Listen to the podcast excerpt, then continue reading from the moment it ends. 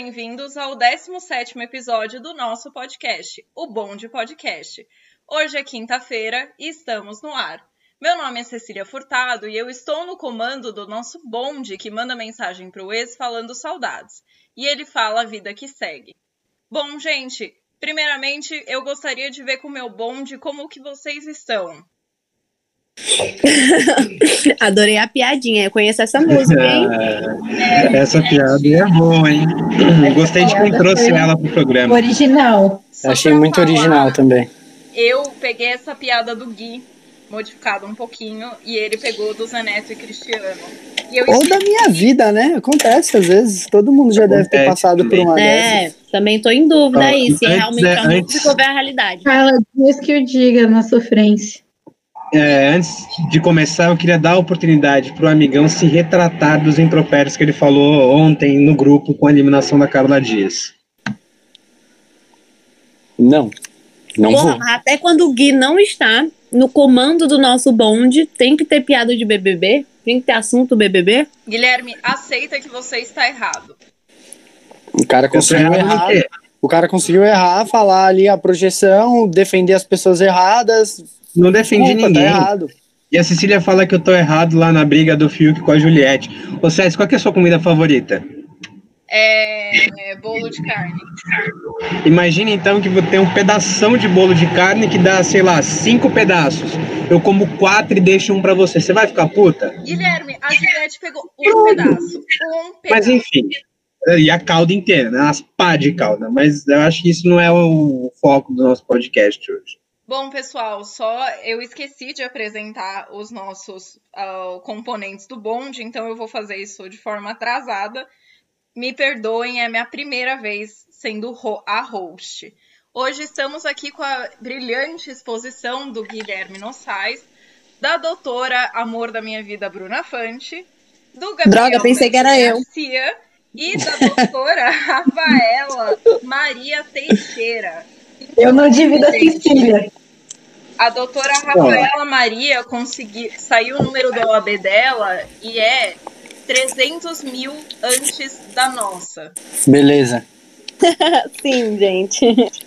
Agora Enquanto sobra quê, né? advogado em São Paulo, falta advogado no Piauí.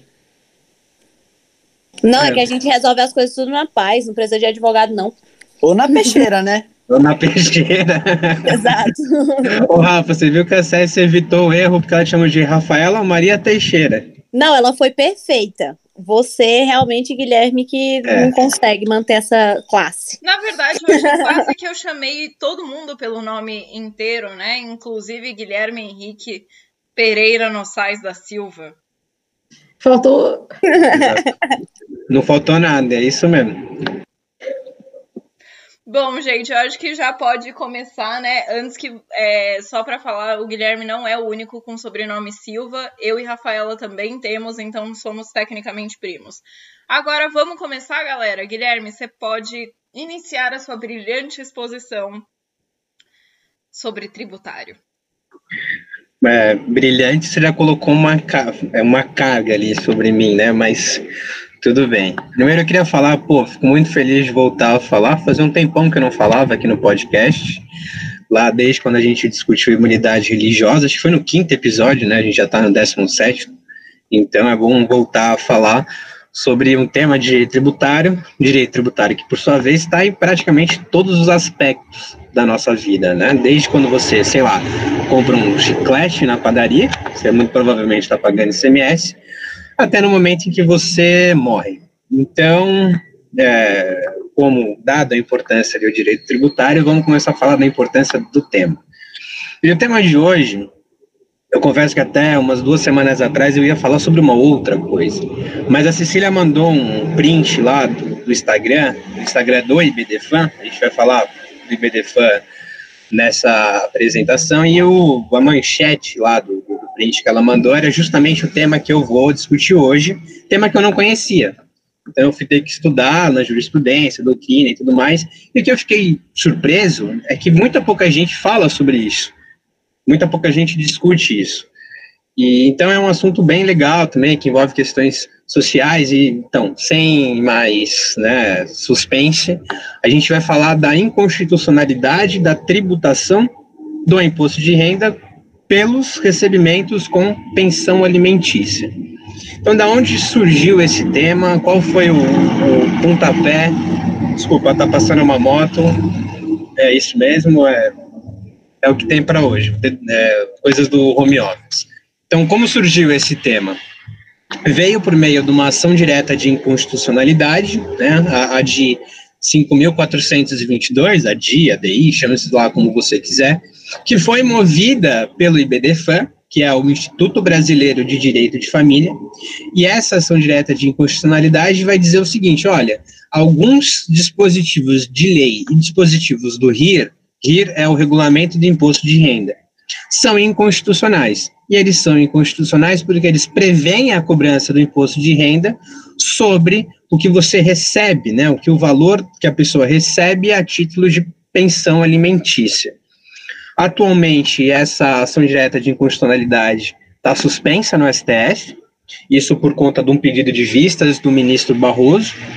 É, pedido de vistas é, basicamente, lá o, relator é, é, pauta né, a matéria lá em plenário, ou pelas turmas, né?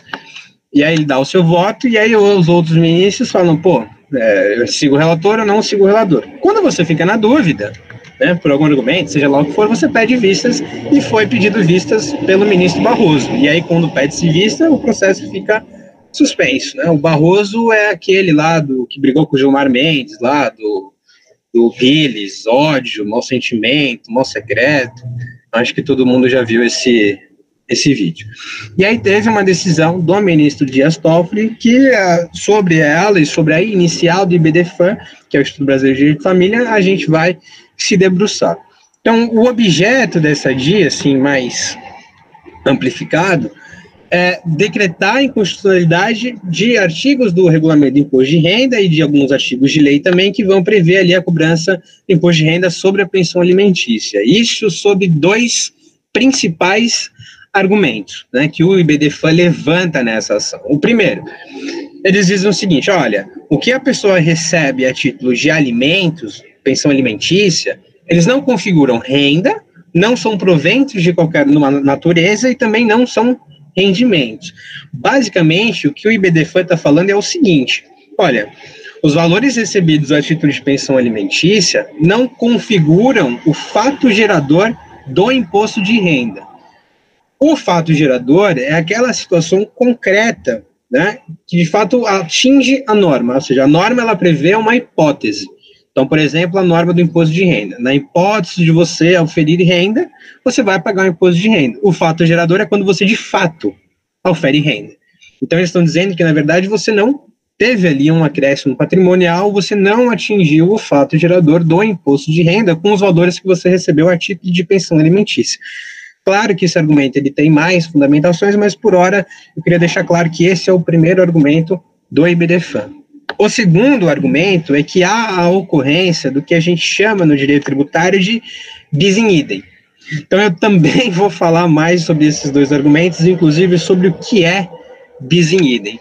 Por hora, eu achei uh, interessante, antes da gente começar a discutir de fato o caso, o direito tributário, é discutir o que é pensão alimentícia como ela é mensurada, é, quem deve pagar, quem não deve pagar, enfim, todas essas questões mais, é, de fato, do que é pensão alimentícia e as questões processuais, eu não tenho muita propriedade para falar.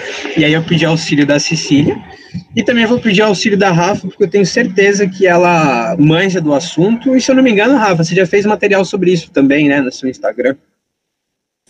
Sim, sim. Meu Instagram tem muitos, muitos posts voltados ao pagamento de pensão, o que é que, que engloba e tudo. Mas sobre tributação, eu tô tendo aqui a aula com você. é, Gui, pois é. Mas antes, a gente. É, eu e a Rafa, acho que a gente pode falar mais ou menos o que, que é pensão, né? É, basicamente, as pessoas não gostam, ultimamente, né, o judiciário, ele não gosta de utilizar esse termo pensão. Hoje em dia a gente usa o, o termo alimentos.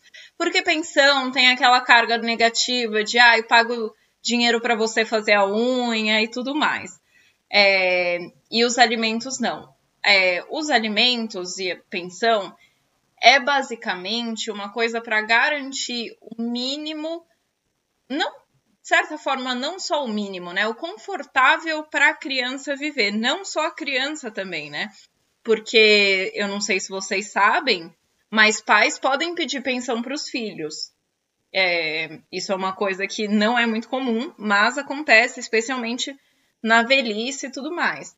E, e, esses alimentos eles são pagos geralmente pelos pais, mas pode ser pagos pelos avós, pode ser pago por parentes é, próximos que caso o pai não pague, você pode ir atrás dos outros parentes dele. Isso é um fato.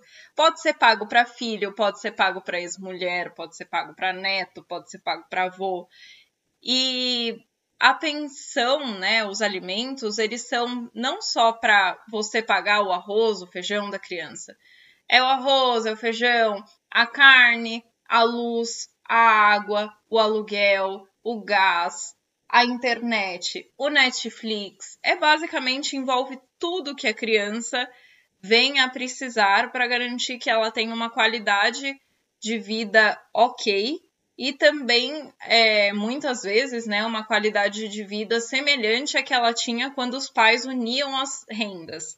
É, geralmente esses valores são arbitrados, depende da quantidade de filhos, depende da situação econômica do pai, mas o usual da jurisprudência é 30% dos, de todos os rendimentos, ou do pai ou da mãe, né? Porque não só pai paga pensão, mãe também paga. E é arbitrado em 30%, às vezes quando não tem um emprego fixo, às vezes é baseado em salário mínimo.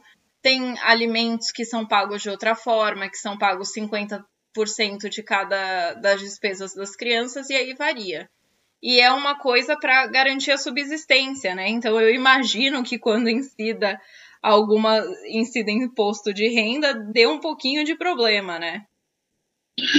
É, eu, inclusive, César, uma das perguntas que eu tinha para você era justamente de como mensurar né, o valor da pensão alimentícia. Que eu imagino que existem casos onde, de fato, o pai ele não tem muita, muita grana, assim, para título de pensão alimentícia, e tem os casos que, pô, o pai tem plena condição de pagar uma pensão, assim, mais do que suficiente. Então, esses parâmetros, inclusive esse parâmetro de 30% que você falou, entendo eu, e aí eu quero confirmar com você, com a Rafa, enfim, que tem que deve se levar em consideração também ali a situação financeira, econômica, disponibilidade, econômica de quem for pagar a pensão também, né? É. Sim, total. É... Oh, desculpa, César, te Não, interrompi. Falar, Rafa. então, eu vou, até antes de adentrar nessa, nesse assunto, eu vou falar um pouco até da origem, rapidamente aqui. É, vou ser um pouco legalista. Bom, a pensão, gente, ela deriva do dever de cuidado, do dever de assistência, que uma pessoa tem com a outra. Então, eu tenho o dever de assistência é para o meu filho. O meu pai tem dever de assistência para mim, meu filho também tem dever de, de assistência para mim. Então, é, é, é, vem, deriva disso. E um termo que é usado demais na doutrina e que eu gosto muito de usar também é vida digna. Então, é, a pensão alimentícia, ela serve, além disso, além de tudo que já foi explicado brilhantemente pela SES, serve para poder garantir uma vida digna ao alimentando. Bom, sobre a pergunta do Gui, a teoria utilizada hoje em dia é da necessidade versus a possibilidade. Ou seja, a pensão ela vai ser arbitrada, ela vai ser fixada é, a, levando em consideração a necessidade do alimentando, então quais são os gastos dele, o que que ele, o que que ele faz, o que que ele precisa, tá, para ter uma vida digna, e da possibilidade do alimentante. Então, é, será se esse pai consegue pagar X valor? Será se, entendeu? Então, é, é essa, essa operação de possibilidade versus necessidade. É, aí você pensa, por exemplo, que não tem como você arbitrar, né? O valor, por exemplo, que o Neymar paga para o filho dele e o valor que um ajudante de pedreiro paga para o filho dele da mesma forma. Tudo leva em questão o que, que a criança faz, o colégio que ela estuda, se é uma possibilidade é, se ela consome bastante coisa, que é questão de criança e tudo mais, é que você não tem uma certeza de quanto uma criança gasta, porque afinal criança cresce, precisa de roupa, criança, sei lá, quebra a perna, precisa de remédio, então não tem muito o que é só é mera estimativa assim os valores, por isso que geralmente é arbitrado em porcentagem do salário do alimentante porque você não tem como ter certeza do que, que aquela criança vai, pre vai precisar naquele mês. Às vezes, naquele mês, ela vai, por exemplo, uma menina adolescente vai começar, vai precisar comprar uma leva de sutiã. Às vezes, o menino deu um estirão e vai ter que comprar um guarda-roupa novo. Às vezes, a criança caiu e vai, sei lá, precisar de adesivo e um mertiolate. É, o mertiolate. Então, tem que ser. Por isso que geralmente é arbitrado sobre esse valor, assim. Você vê a, a possibilidade do pai, você vê se ele tem mais filhos, se ele tem mais filhos, geralmente dá uma baixada, mas assim, uh, o entendimento dos juízes é, não é porque você tem mais filhos que você tem que deixar de prestar assistência para o outro. Então, se você não quisesse ter mais gasto, então não fizesse mais filho. É basicamente isso. E aí diminui um pouco, mas ainda é, assegurando que a criança tenha qualidade de vida mínima. Bom, tá aí, né? Acho que a gente conseguiu esclarecer todos os pontos, e um ponto que eu acho importante ressaltar é que o valor né, da pensão alimentícia é uma porcentagem do salário que vai ser lá incumbida à subsistência da criança. Então a gente não não estou fazendo aí nenhum juízo de valor, sei lá, pegar a pensão e cortar o cabelo, que nem a Cecília falou. Então é esse é o ponto da pensão alimentícia. Obrigado, Cécio. Obrigado, Rafa, porque eu de fato não sabia é, o que falar sobre pensão alimentícia. Vocês foram brilhantes. Mas voltemos ao caso, voltamos a falar de direito tributário. É, o primeiro ponto que eu queria aprofundar com vocês é que se a tese fala da inconstitucionalidade né, da cobrança do imposto de renda, eu acho legal a gente falar um pouco sobre o imposto de renda. Então, uh, o marco da tributação de renda no Brasil é dado, né, pontapé inicial na Constituição Federal. Vale dizer, a Constituição ela não cria tributo, você não vai ver na Constituição, por exemplo, está instituído o imposto de renda, está instituído o IPVA, que seja. Na verdade, o que a Constituição vai fazer é delegar a competência. No caso do imposto de renda, é delegada a competência para a União Federal, para o governo federal, instituir, majorar, fiscalizar, arrecadar, enfim, né, lá na seara administrativa, esse olhar de arrecadação e fiscalização é feito pela Receita Federal do Brasil. E aí, se porventura lá o, valor que você não pagar for escrito em dívida ativa, aí a gente vai falar de procuradoria, né, a gente vai falar de processo, a gente vai falar do procedimento judicial mas o que não vem ao caso. Inclusive, era o, o assunto que eu ia discutir hoje. O que, que, me acontece quando eu não pago o tributo? Mas eu acho que esse assunto é muito mais legal. Então, a Constituição delega competência para a União e a União instituiu o imposto de renda.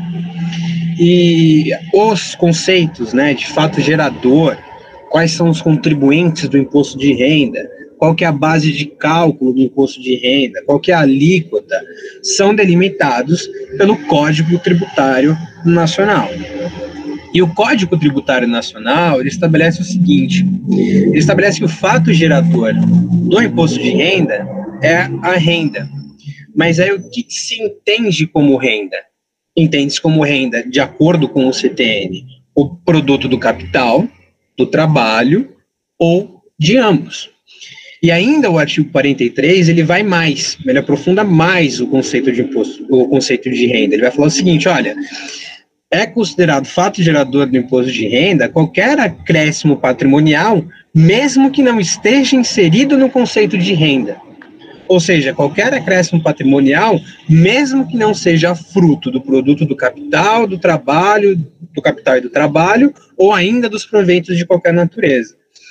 O que se percebe, então, é uma abrangência muito grande, ah, e uma hipótese de incidência muito grande do imposto de renda. O que levou a, a várias vezes serem discutidas tanto no âmbito dos tribunais federais e dos tribunais superiores, qual que seria de fato o conceito de renda. E aí, de pô, muita doutrina, de muita jurisprudência e tal, eu é, até na, aqui na minha colinha eu tirei umas coisinhas do meu, do meu TCC. Eu cheguei num conceito de renda, e eu acho que de fato ele é apropriado, acho que o conceito de renda ele é um acréscimo patrimônio, um acréscimo patrimonial de qualquer origem. É, desde óbvio que positivo, né? Porque se eu, mesmo com os meus acréscimos patrimoniais, tiver um valor negativo no final da conta, sei lá, uma empresa faturou 80 mil reais, mas ela tem 90 mil reais de despesa, ou ela tem 90 mil reais de crédito. Então, é, essa conta deu negativo, então não estou para falar do imposto de renda. Ou seja, o que eu quero que, o, primeiro que fique claro é que o fato gerador do imposto de renda é a renda. E o que, que se entende sobre a renda?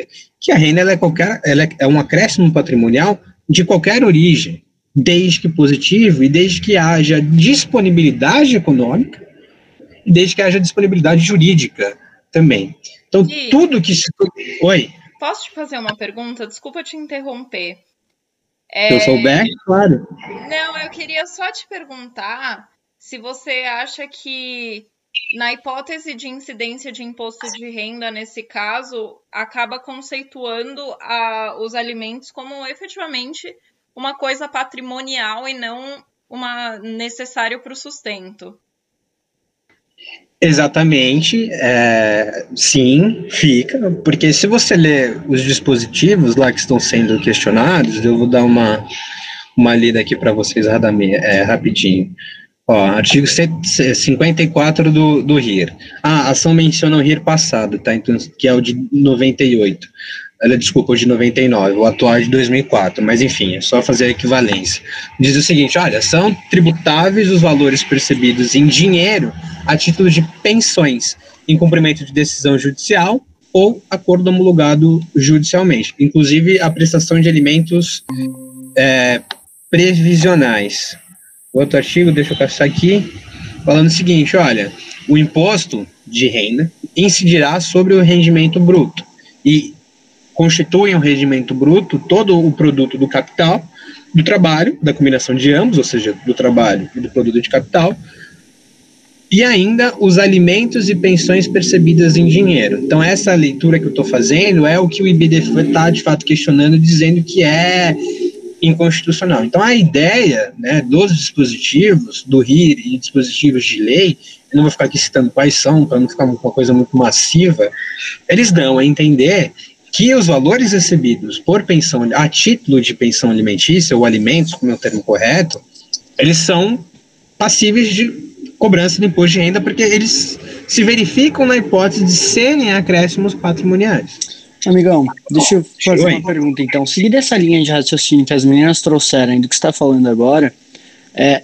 o imposto, o, os alimentos, eles são, em verdade, devidos ao filho, né? Então, até, por exemplo, quando um, entra-se com um pedido para, sei lá, arbitrar ou aumentar a pensão alimentícia, isso acaba se dando em nome do alimentando, que foi o termo que as meninas usaram. Ou seja, uma criança entrou com uma ação representada pela mãe dela, e aí para que isso fosse pago para a criança, ou seja, o, o, o valor da pensão ele é devido para o filho, né? O, como a César disse, avô ou qualquer pessoa que, que necessite dos alimentos.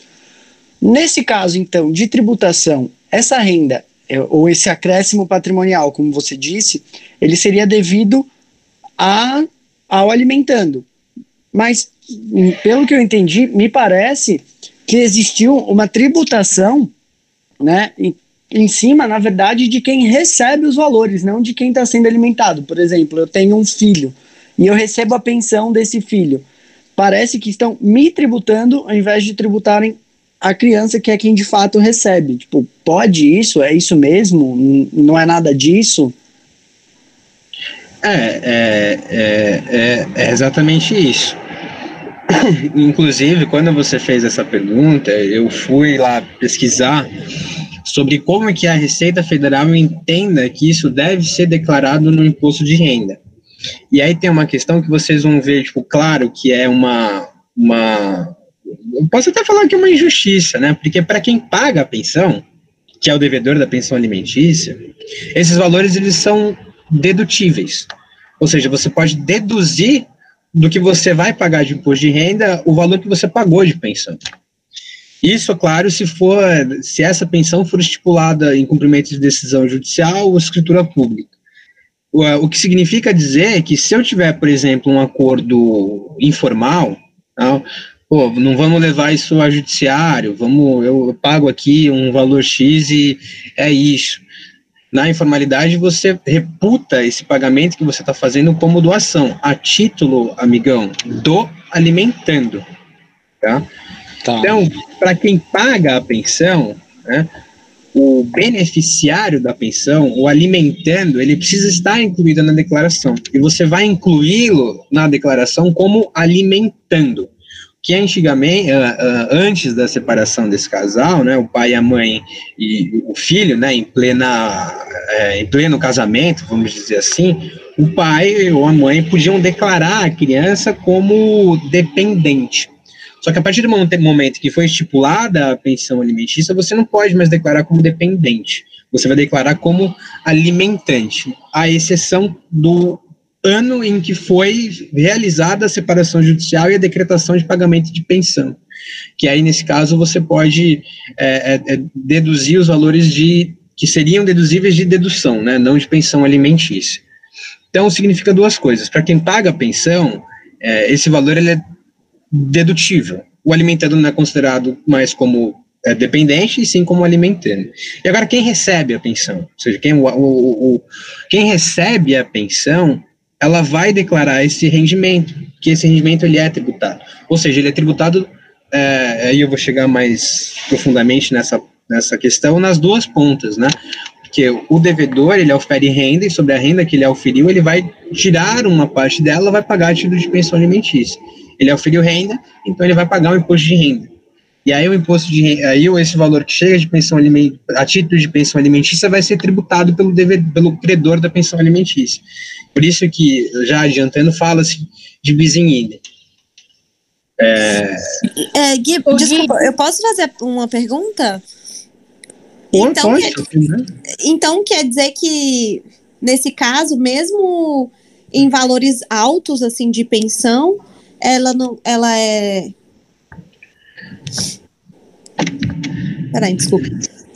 Não, então, eu, eu, desculpa. Não, é... eu, não, eu entendi. Você quer saber mesmo se o valor da pensão for astronômico, alto, não vai ser considerado como renda? É, exatamente. Tá.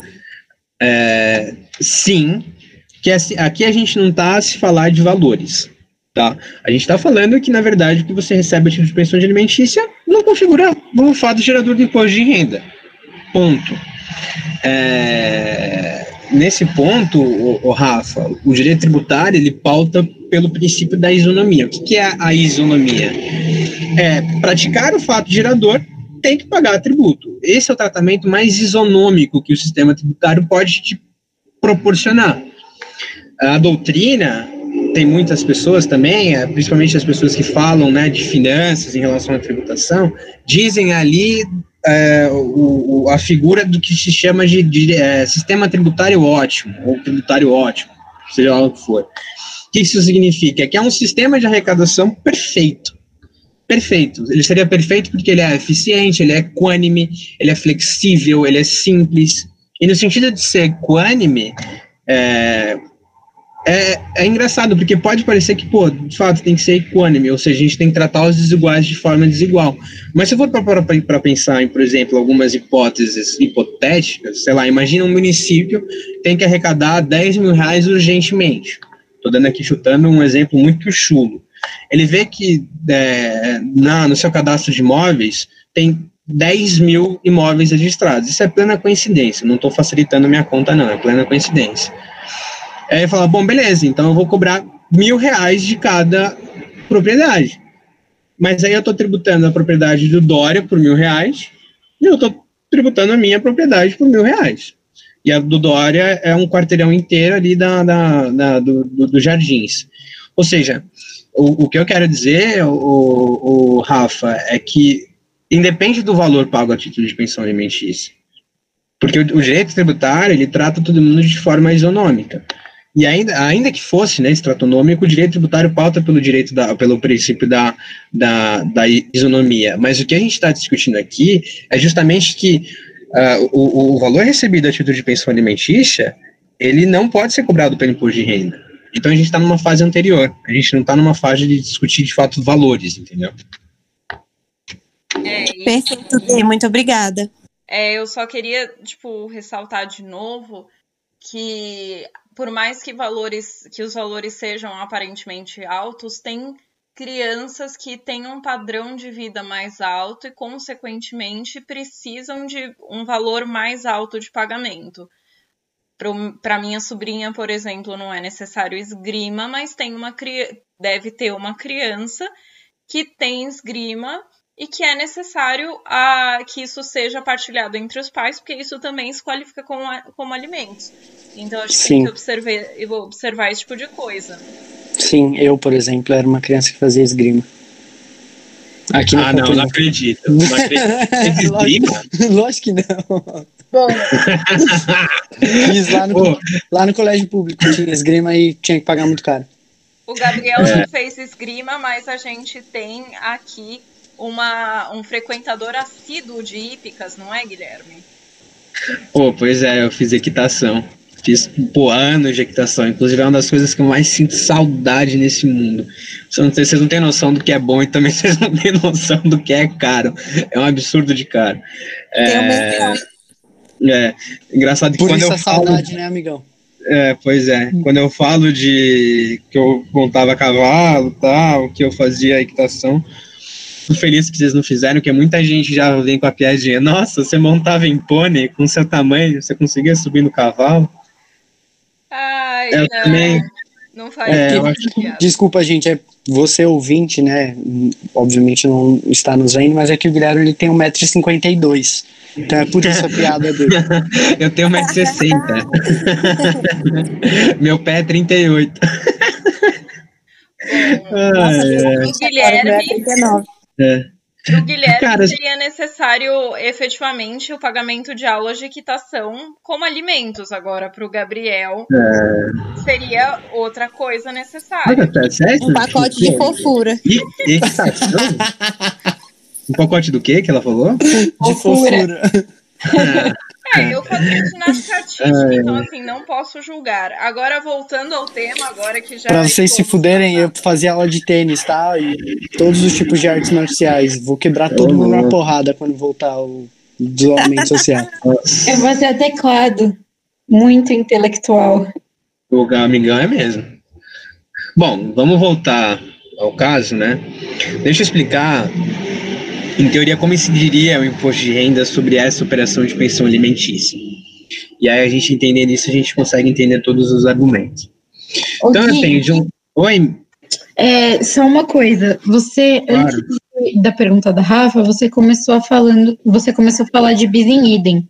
Uhum. E assim, por tudo que você já falou aqui hoje, me parece que quando a gente está falando de imposto de renda, a gente está falando sobre o fato gerador de oferir renda e a pessoa que paga a pensão alimentícia, ela já teve descontado do seu próprio salário o imposto de renda por justamente já estar oferindo a renda. Uhum. E normalmente as pessoas elas pagam a pensão alimentícia com seu próprio salário, sendo que esse salário já foi tributado. Então, assim, quando há incidência do imposto de renda na pensão alimentícia, é, ao meu ver, a gente estaria diante de uma situação de bis in idem, porque o imposto de renda ele está incidindo, incidindo duas vezes sobre uma mesma renda. E é, eu queria saber se você concorda com isso ou não, o que você acha sobre isso. Oi, tava falando no mudo. Um ano de pandemia, a gente fala no mudo ainda. É, é exatamente isso, Fange. Exatamente isso. Inclusive, você deu um spoiler ali da minha apresentação, Ops, mas é. Não, fica tranquila, mas é exatamente. Já que você falou de Busy vamos dar uma invertida na lógica, então. Tipo, eu ia falar primeiro do, do, do imposto de renda e agora deixa eu falar do, do, do É, então, mesmo quando, quando, como a, a Bruna Frente falou, eu tenho, de um lado, devedor da pensão alimentícia, o cara que vai ter que pagar a pensão alimentícia, e eu tenho o credor da pensão alimentícia, aquele que vai receber os valores da pensão alimentícia. Esse devedor, ele vai oferir renda, e parte dessa renda ele vai remeter para o credor a título de pensão alimentícia. Só que percebam, o devedor ofere renda. Se ele ofere renda, renda é o fato gerador da cobrança do imposto de renda. Então, é, é, essa renda, ela já foi tributada. Então, ele pega essa renda já tributada e paga, e, e paga o credor a título de pensão alimentícia. Aí vem o credor e vai pagar sobre esses valores imposto de renda de novo. Esse de novo é o bis in idem. Mas, para a gente deixar ainda mais claro, no direito tributário, a gente tem duas figuras vamos dizer assim. A gente tem a bitributação e a gente tem o bis in idem. De acordo com a, a ministra Regina Helena Costa, ela tem um livro, inclusive eu não citei ela porque eu, eu gosto dela, eu acho que ela, é, o livro dela é muito bom, mas coincidentemente era o livro que eu tinha aqui em casa de direito tributário. Ele tem é, que, é, que chama Curso de Direito Tributário. E ela dá ali definição para bitributação e idem. Ela vai falar em relação à bitributação, que a bitributação ela acontece quando há a possibilidade de um mesmo fato jurídico ser tributado por mais de uma pessoa. Exemplifico. Ah, e bitributação é vedado. Vou exemplificar. Tem uma discussão atual que se faz sobre as operações de streaming. As operações de streaming são Netflix, Amazon Prime, Hulu, Paramount Plus, eh, HBO Plus, Disney Plus. Disney Plus, todas essas Disney Plus, basicamente todas essas coisas. E aí, sobre os, ali as operações de streaming, o município falou: opa, está sendo prestado um serviço. Está prestado um serviço, eu vou cobrar ISS. Os estados falaram: opa, eita, pode ser que haja incidência de CMS aí sobre, eh, sobre as operações de streaming também. Ou seja, eu tenho o município cobrando ISS eu tenho o Estado cobrando ICMS sobre as operações de software. E aí eu volto na Regeneira na Costa. É o mesmo fato jurídico, operações de software, de, de não é software, é... esqueci a palavra, gente. Streaming. Daí. Streaming. Operações, operações de streaming, o, é o mesmo fato jurídico, operações de streaming sendo tributado pelo município, pelo ISS e pelo Estado, ICMS. Nesse caso, se você quiser ser muito bonzinho, você faz uma consignação em pagamento. Você fala, ó, tá bom, meu devido, tá aqui o dinheiro e vocês que lutem. Se você não for mais ousado, você manda um mandado de segurança na cabeça. E a outra é, figura do in idem, a Regina Helena Costa vai falar assim, olha, o in idem, ele ocorre quando eu tenho o mesmo fato jurídico sendo tributado mais de uma vez pela mesma pessoa política. Aí eu vou exemplificar. É, quando eu falo de imposto de renda pessoa jurídica, eu também estou falando de fato gerador renda. Só que as empresas elas pagam o imposto de renda pessoa jurídica, o famoso IRPJ, e eles pagam a contribuição social sobre o lucro líquido, a famosa CSLL ou CSL para os mais chegados. Então, a CSL, o imposto de renda sobre é, imposto de renda pessoa jurídica, eles incidem sobre o mesmo fato gerador. Só que a CSL e o imposto de renda são, impo são um, é o imposto e uma contribuição de competência da União. E aí, a exemplo da tributação, eu volto para a Regina Costa. Eu tenho o mesmo fato jurídico, renda, sendo tributado mais de uma vez pelo CSLL e pelo IRPJ, pela mesma pessoa jurídica, pela mesma pessoa política, União Federal. E aí, nesse ponto, eu fiz um fun fact da contribuição social sobre o lucro, líquido, que eu acho ela, assim, uma, uma sacada de mestre da União Federal. E aí eu digo por quê. Sabe que toda a receita arrecadada a título de é, tributário, ele é distribuído, né? Ou seja, tem ali a repartição de receitas. A repartição é sempre horizontal. Então, é da União para os estados, para os municípios. Nunca pode ser o contrário, nunca pode ser dos municípios para os estados e, e para a União. E lá na Constituição diz o seguinte: olha, a, a União Federal ela vai repassar para os estados 50% do valor arrecadado com impostos. Então, eu estou falando IPI, que é o Imposto de Propriedade Industrial, não, Imposto sobre Produção Industrial, o IR, né, que é o imposto de renda, e aí tem também o imposto de importação, imposto de exportação, o IOF, né, mas a somatória do I, que é o imposto de importação, do IE, que é o imposto de exportação e do IF, são muito pequenas. É, eu acho que se você for comparar o IPTU só do bairro da Lapa, no Rio de Janeiro, é maior do que a arrecadação do IE e o IOF, mas eu não posso confirmar. Eu acho que é pelo que eu me lembro. Então, a União tem que 50% da arrecadação desses impostos distribuírem para os estados. E a União falou, beleza, para os estados. Mas pela Constituição, eu sou detentora da competência de se criar contribuição. São contribuições para. Desculpa. Passou. São contribuições para a Seguridade Social. Então eu vou criar a famosa CSLL, que aí o, o, o, como é destinado ali à Seguridade Social e a União é detentora da competência da, da, das, da, da, da, da, contribuição, né, que são destinadas à, Seguridade Social, 100% vai para a União. É, enfim, era só um fun fact que eu queria falar para vocês. Não sei se vocês acharam interessante ou não. Acharam? Ah, super interessante. O máximo que o direito tributário fica para mim, na verdade. ah, só fiquei bravo de você ter chamado de fun fact, mas de resto tudo bem, bem legal. Ah, é um jeito carinhoso de se falar, né? Então, beleza, voltando lá ao caso. Então, já respondendo a Bruna Fante, você vê que esse, de novo, é o bis in idem. Então, eu estou pagando duas vezes o imposto de renda sobre o mesmo fato. Inclusive, é, Fante, o Dias Toffoli, na decisão que ele tomou, ele decidiu assim. Ele fez exatamente esse mesmo mecanismo que a gente está fazendo. Ou seja, pô, se configura o in idem. Você perguntou a minha opinião, minha opinião é que, de fato, sim, ocorre. Ocorre o idem. E acho que também creio que os outros ministros vão entender assim também.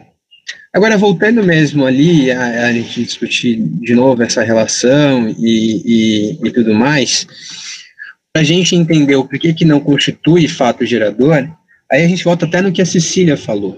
É um valor destinado à subsistência.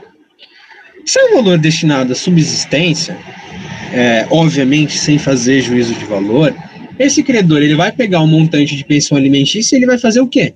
Ele vai destinar a subsistência do alimentante, do alimentante, desculpa, do alimentado.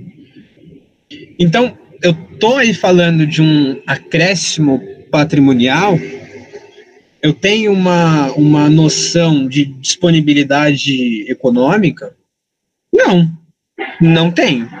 Então, além de ocorrer ali o bis in idem, tem também uma questão de que esses valores, e aí alega o IBDFAN e, e, e dá razão o ministro Dias Toffoli, que de fato é um valor destinado para a própria subsistência da criança, o que não pode ser configurado como um, um acréscimo patrimonial. Inclusive, eu até destaquei um trecho da decisão do Toffoli, que eu acho interessante a gente ler. Fala o seguinte: olha, a norma questionada, que são as normas que falam, falam que incide o imposto de renda sobre pensão alimentícia, ao facultar a dedução integral do imposto de renda dos valores pagos como pensão alimentícia, privilegiando o mais forte, porque o mais forte que, em teoria, o que ele diz é quem paga a pensão, e quem paga a pensão pode deduzir integralmente o valor do imposto de renda, e cobrando o imposto de renda do alimentado, ele subtrai dessa parcela destinada a atender necessidades vitais, o que não pode ser visto como renda ou como provento de qualquer natureza. E se você não está a falar de renda e proveito de qualquer natureza, você tem que a, a, essa situação em específico não concretizou o fato gerador do imposto de renda. Então foi isso que o IBDFA, todo esse raciocínio que o IBDFA diz em sua inicial, E é esse entendimento que é seguido pelo ministro Dias Toffoli. Lembrando o seguinte, é, o julgamento ele não está no final. Pode ser que essa tese que a gente venha discutindo e que eu acho que todo mundo concorda com que, com que está sendo exposto ali no caso concreto, pela decisão do Dias Toffoli, pode ser revertido. Ele pode ser voto vencido. Né? Atualmente está com pedido de vistas do ministro Barroso e isso vai ser posto novamente a julgamento pelo plenário. Amigão? Demais, demais. Demais mesmo. Espero que então vença o alimentado e que parem de deduzir impostos das criancinhas famintas. Sim. Até é, mesmo aquelas que fazem hipismo. Exato. Não é, não é que deduz, não é que deduz dois, dos alimentos. O cara que paga, ele pode deduzir do IR dele o que ele pagou a título de alimentos, entendeu? Isso, isso, desculpa. É. Quis dizer. Então, aliás, parem de tributar os alimentos. Imagina. É, só antes da gente encerrar mesmo, eu sei, depois eu vejo se vocês têm mais alguma pergunta ou, ou, ou não. O ministro Dias Toffoli, do BDFAM, também expõe a seguinte situação, vamos dizer assim, para dizer que não concretiza o fato gerador do imposto de renda. Ele fala: olha, você tem um casal, mãe e pai, e um filho, sendo que o provedor da família é o pai ou a mãe. Então há ali uma relação de dependência de quem provém o sustento da casa com o cônjuge e com o filho em comum. Inclusive, essa situação você declara como dependente, você consegue fazer dedução do imposto de renda. Por exemplo, você deduz despesas médicas, etc. Tudo isso que eu estou falando, galera, está num material que chama Perguntão. Todo ano a Receita Federal ela manda um, um disponível para download um material que chama Perguntão. Então, em Perguntão IRPF, que é pessoa física, Perguntão IRPJ. Tem até o perguntão imposto de renda retido na fonte, mas aí já é outra história. Então, quando vocês estão lá, ah, puta, como será que eu declaro isso? Pô, será que é por carneleão? Será que. Vai lá no perguntão, dá um Ctrl F, você vai achar, você vai ter as suas respostas. Óbvio que esse material é no intuito do fisco, então ele tem um intuito arrecadatório. O que está lá, por exemplo, isso aqui está disposto no perguntão. Tudo que eu estou falando está lá no perguntão, mas a gente está falando que é inconstitucional. Então tem, tem, tem sempre essa ressalva, falar, sei lá, com alguém que você entende que você entende que sabe que entende do assunto, e aí você faz.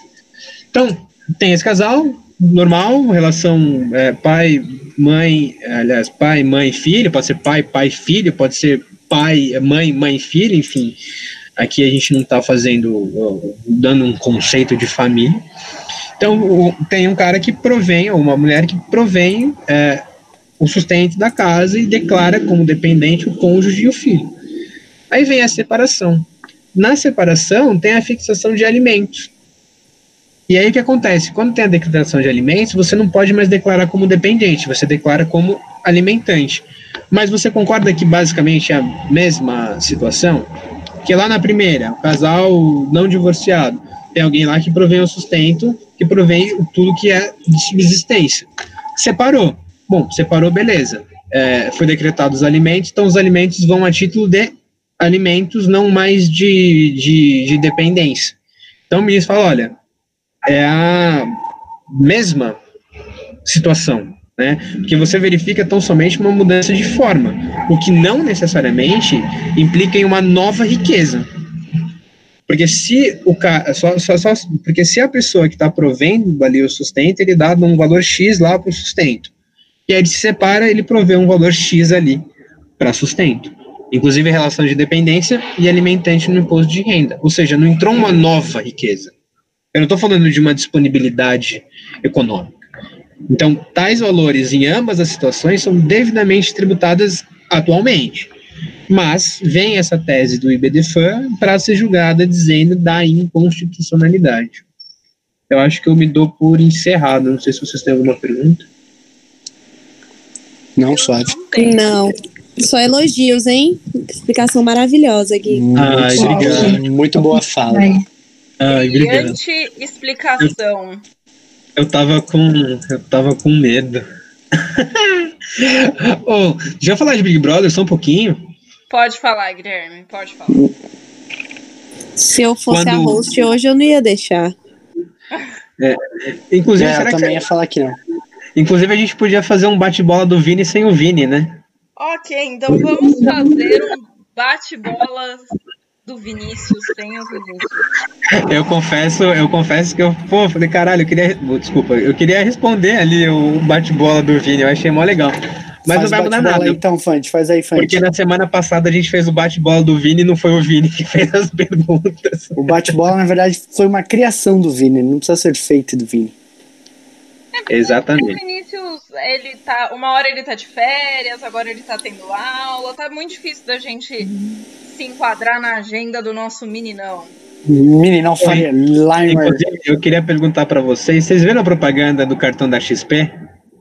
Eu recebi o SMS e o e-mail e o alerta ah, negativo. Meu, quando eu vi a propaganda do cartão da XP, eu falei assim, mano, certeza que o Vinícius pediu uns três. É, eu não. Ele tem cara disso. Ele é a cara dele. Sacar o cartão. Enfim, Vinícius, a gente te ama e a gente tá com saudade de você aqui. Pois é. Bom, gente, então eu acho que é isso está encerrado o 17 episódio do podcast. Por favor, vocês podem compartilhar, seguir no Instagram, postar no, no Stories, mandar pra tia, pro tio, pro vovô. Beijo, vovô, você que, daí, que vai escutar hoje, que escutou em primeira mão lá da varanda. É... O, mesmo, o mesmo vovô que te chamou de petista safado, porque você escutou o nosso último podcast e saiu dizendo as verdades para as pessoas. Acontece. No, a família não é perfeita. Se não for para ser chamado de petista, nem vem. Ah, eu não. É, enfim. É, como eu falo, diga de sopetão a um amigo. Bom, meu bonde, então está na hora de dar tchau. Dá tchau, bonde. Tchau, tchau. Tchau, gente. Nos sigam nas redes sociais e obrigada por terem nos escutado até aqui. Tchau, pessoal. Se tiverem qualquer dúvida, pode mandar ali no meu no Instagram do Bonde, que a gente está sempre atento para fazer o melhor material possível para vocês. Porque nós, pessoal, nós amamos os nossos ouvintes que a gente está aqui justamente, claro, gostamos, mas para fazer isso para você também. Tchau, Vamos tchau, dar tchau. tchau. tchau.